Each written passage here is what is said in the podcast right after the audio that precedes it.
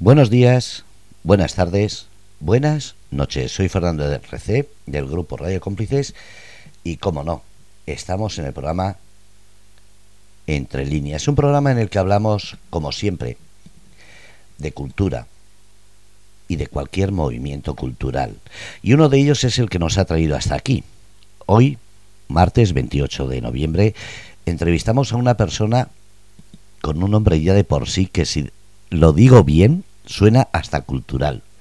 Se trata, como no, de nada más y nada menos que Eurídice Chávez, de nombre artístico Mirart, terminado en S.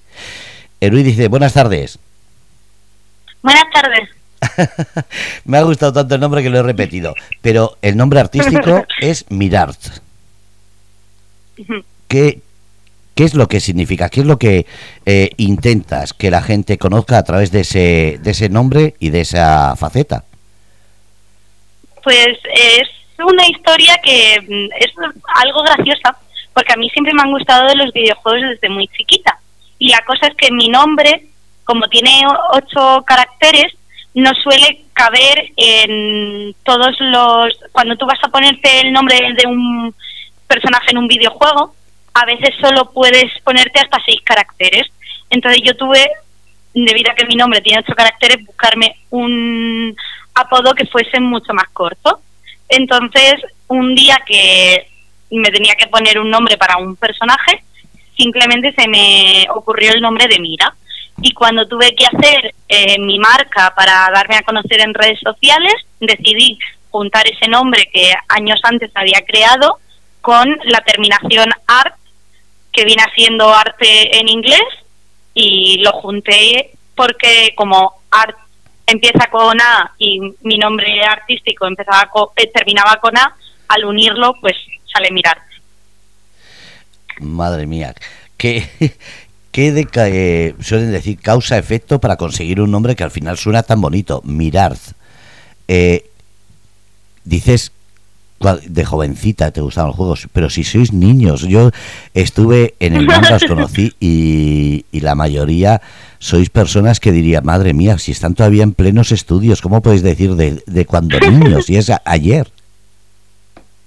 Sí, a ver, sí, pero es que siempre me ha gustado jugar, sí que es verdad que estoy bastante joven, pero pero puede hacer perfectamente 10 años de eso Uy, qué barbaridad, 10 años. Bueno, vamos a seguir. eh, mirad, ¿qué es lo que puede encontrar la gente que te busque en las redes sociales? Y puedes decirlas, claro, para que ahora quede en directo, pero después en la grabación, cualquiera que quiera seguirte, ahí va a estar.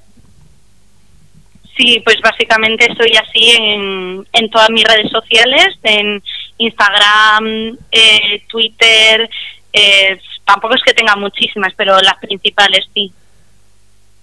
¿El nombre en, Instagram o en las redes sociales, cuál es? ¿El, el nombre personal, el nombre artístico? E, es el nombre artístico. ¿En Twitter, Instagram, en cuál es? Sí, en, en la mayoría. No soy mucho de redes sociales, me cuesta.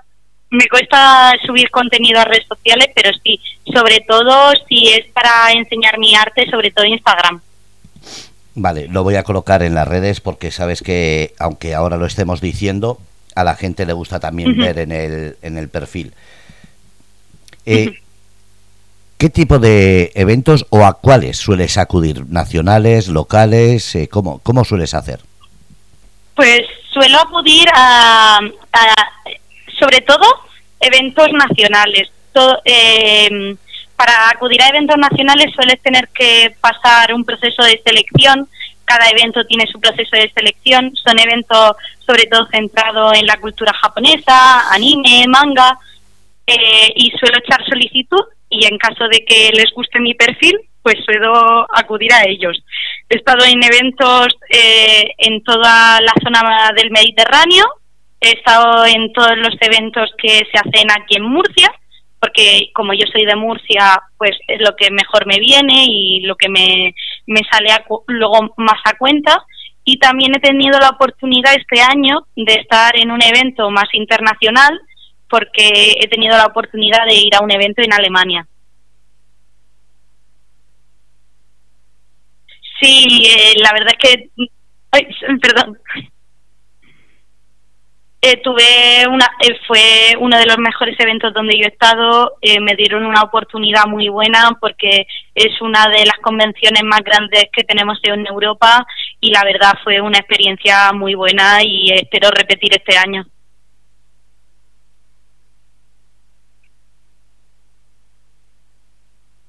que tenía quitado el audio.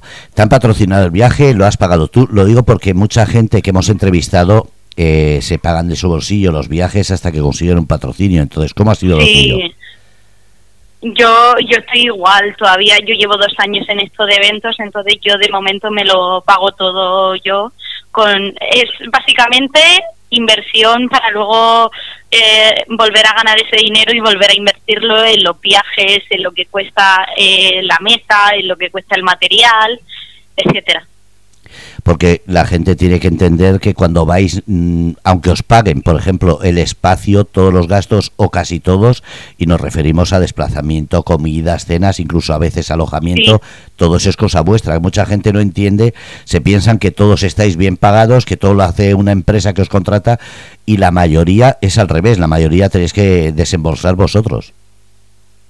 Exacto, porque tú realmente no ves beneficios desde el principio del evento, tú ves beneficio cuando tú ya has podido pagar lo que vale la mesa, que es lo más importante, porque sí que es verdad que tú puedes conseguir a lo mejor alojamiento gratis porque vives en esa ciudad o porque tienes algún amigo o el desplazamiento también gratis, pero sí suele eh, el, el gasto mayor suele ser la mesa más el material que tú vendes, porque claro, eh, yo por ejemplo en mi caso que vendo láminas, eh, vendo llaveros, vendo chapas, eh, todo eso lo tengo que hacer yo antes, por ejemplo, en el caso de las chapas, de las pegatinas, lo hago yo todo en casa. Pero en el caso de, por ejemplo, lo que es acrílico, como llaveros y otros productos, los mando a hacer en una manufactura. Entonces, sí que hago yo el diseño, pero yo tengo que pagar esos gastos de fabricación. A eso me refiero, que muchas veces no se dan cuenta de que es desplazamientos, gastos, material que adelantas por eso mucha gente dice, es que lo compro en cualquier tienda o algo parecido, es que eh, lo vuestro es artesanal, lo hacéis vosotros, es algo que lo hacéis vosotros y, muchas veces dais detalles como la firma o una foto con ellos y eso no se dan cuenta, que parece una tontería, que es muy de agradecer, pero también es muy de agradecer que le compréis directamente a la persona que lo fabrique, no a una multinacional que muchas veces, aquí lo han comentado, a veces no tienen ni derechos por hacerlo.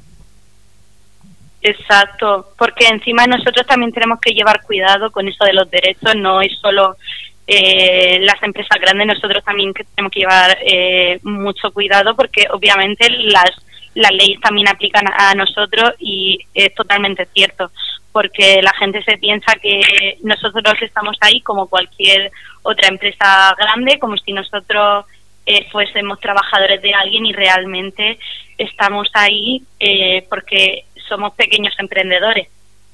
A eso me refiero y muchas veces son vuestras propias ideas.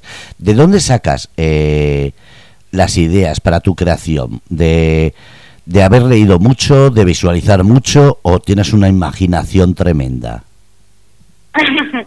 pues es que también depende, porque mucho, en este tipo de eventos se suele llevar mucha mercancía que se considera fan-made, que significa básicamente que coges a lo mejor un personaje que ya existe de una serie eh, videojuego, eh, película que ya existe, por ejemplo, como puede ser Star Wars, y lo adaptas a tu estilo. Y así un público que ya conoce Star Wars o conoce otro tipo de licencia, lo compra porque le recuerda a algo que ya previamente le ha gustado y dice, ah, esto es de esta serie que a mí me gusta, y entonces lo compra por ello, o luego tenemos lo que es el arte original, que mm, depende de cada persona, se suele llevar más o se suele llevar menos, que es básicamente eh, arte tuyo, personalizado, que has hecho tú, de tu propia creación, y al menos en mi caso suelen ser personajes de historias que yo creo, eh, y que de esa historia que yo he creado, pues quiero ilustrar a esos personajes.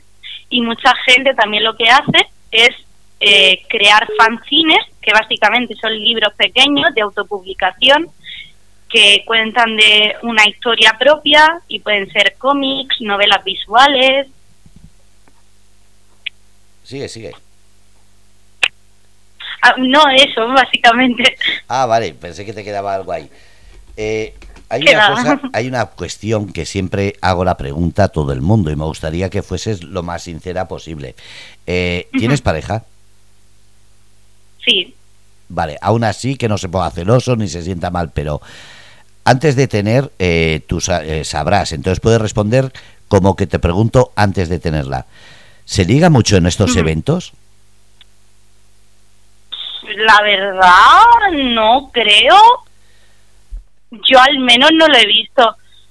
Sí que creo que a lo mejor, no sé, sí que es verdad que lo que sí que he hecho es mucha gente amiga después porque también cuando viene alguien a tu stand, pues si eh, conectáis porque tenéis algún gusto en común o algo, se pone, te pones a hablar con el cliente, muchas veces pues luego puede surgir un vínculo, pero no considero que nadie haya intentado ligar conmigo eh, a raíz de un evento. Pero sí es verdad que se sociabiliza mucho. Sí, se socializa mucho entre artistas y entre los clientes también. Eh, cuando tú vendes algo, ¿soléis tener un contacto o directamente eh, se pierde el contacto con esa persona? Eh, depende. Si es una persona con la que yo he visto que he creado un vínculo, pues sí que es verdad que seguimos hablando y nos, nos intercambiamos algún tipo de contacto. Pero si es un cliente con el que tampoco has tenido eh, mucho un cliente normal, por así decirlo, que simplemente ha sido una venta mm, una venta suelta, pues no.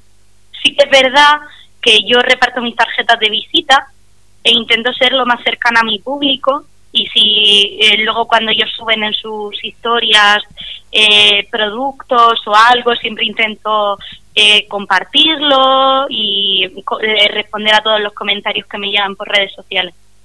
Qué bueno. Eh, no quiero entretenerte mucho, pero eh, vuelve a decir las redes sociales en las que estás y el nombre para que te busquen, para que la gente pueda seguirte. Sí, pues es Mirar en todos lados, M-E-E-R-A-R-T-S, eh, en Instagram, en Twitter. Eh, sí, es que ahora mismo no sé yo en qué redes sociales estoy porque no utilizo muchas, pero sí. Pues estás en Instagram, en Patreon, en Twitter, eh, ¿en Facebook estás? No, Facebook no tengo. ¿No usas? No, no lo uso. Vale. Eh, además he puesto el enlace al Linktree para que así toda la gente vea tanto ah, tú. Claro, tienes ahí el portafolio que... Tengo mi portfolio, sí. Antes tenía tienda online, pero debido a que ahora mismo he parado un poco mis actividades porque yo estoy ahora mismo de Erasmus, pero cuando termine el Erasmus seguramente vuelva a abrir mi tienda online y volveré a, vender por ahí. El Erasmus ayuda a, a esa creatividad, y lo digo porque, claro, de, contactas con muchas más gentes, eh, o al revés, eh, te está cohibiendo con los estudios y todo el, el lío de tener que estar pendiente del Erasmus ahora. Que va, pero porque mi caso supongo que a lo mejor también es distinto de cualquier otro estudiante Erasmus, pero yo tengo la suerte de que como yo estoy estudiando arte, yo estoy estudiando animación 2D y 3D, mi Erasmus lo estoy haciendo en base al arte y por ende nosotros en clase pues tenemos proyectos de películas animadas y por ejemplo ahora mismo estamos haciendo una película stop motion en la que nos estamos encargando de todo el decorado, entonces estamos yo me estoy encargando de lo que viene haciendo el character design, que es el diseño de personajes. Entonces, eh, estoy poniendo mi creatividad en esos diseños, estoy poniendo mi creatividad en el diseño del escenario, en el diseño de los props, que son los objetos con los que va a interactuar en los personajes de dicha historia. Entonces, eh, no eh, creo que estoy trabajando cada día en mi parte artística cada vez que voy a la escuela. Qué bueno. Pues, eh, ¿qué le dirías a la gente que está escuchando o que escuche después el podcast para que se pueden encontrar contigo, para que, se, se, vean necesitados de tu saber? Eh, pues básicamente yo siempre intento eh, responder a cualquier tipo de pregunta que tiene la gente por mis redes sociales. A mí no me importa para nada que me manden mensajes privados. Eh, siempre intento responder, ya sea por dudas relacionadas con eventos, dudas relacionadas de, ay, ¿y eso cómo lo haces? ¿Y eso dónde lo encuentras? Cualquier tipo de cosas de ese siempre respondo por mis redes sociales y a veces, que se me ha olvidado también en TikTok, a veces subo algunos vídeos explicando cómo hacer eh, expositores o dónde encontrar manufacturas y cosas del estilo. Qué bueno. Pues nada, espero que tengas muchísimo tiempo ahora que estás con el Erasmus, pero sobre todo espero verte en algún evento más. Vale, muchísimas gracias. Gracias a ti, cuídate y sobre todo gracias por estar en Grupo de Cómplices en esta mini entrevista. Muchísimas gracias. Un abrazo. Un abrazo, hasta luego. Bueno, pues habéis escuchado a alguien que conocí en ese evento Manga se remanga en Murcia. Se trata, como hemos dicho, de Eurídice. Podéis buscarla como Me Art. Eh, lo tengo escrito en las redes sociales, lo tengo escrito en el chat directo de ahora y también en el Facebook directo. Pero si tenéis alguna duda, no tengáis ningún problema en preguntarme, que os daré todos los enlaces para que no la perdáis. Un abrazo a todos desde Grupo Radio Cómplices, el programa Entre Líneas. Como siempre, el mundo de la cultura. Adelante y con luz propia.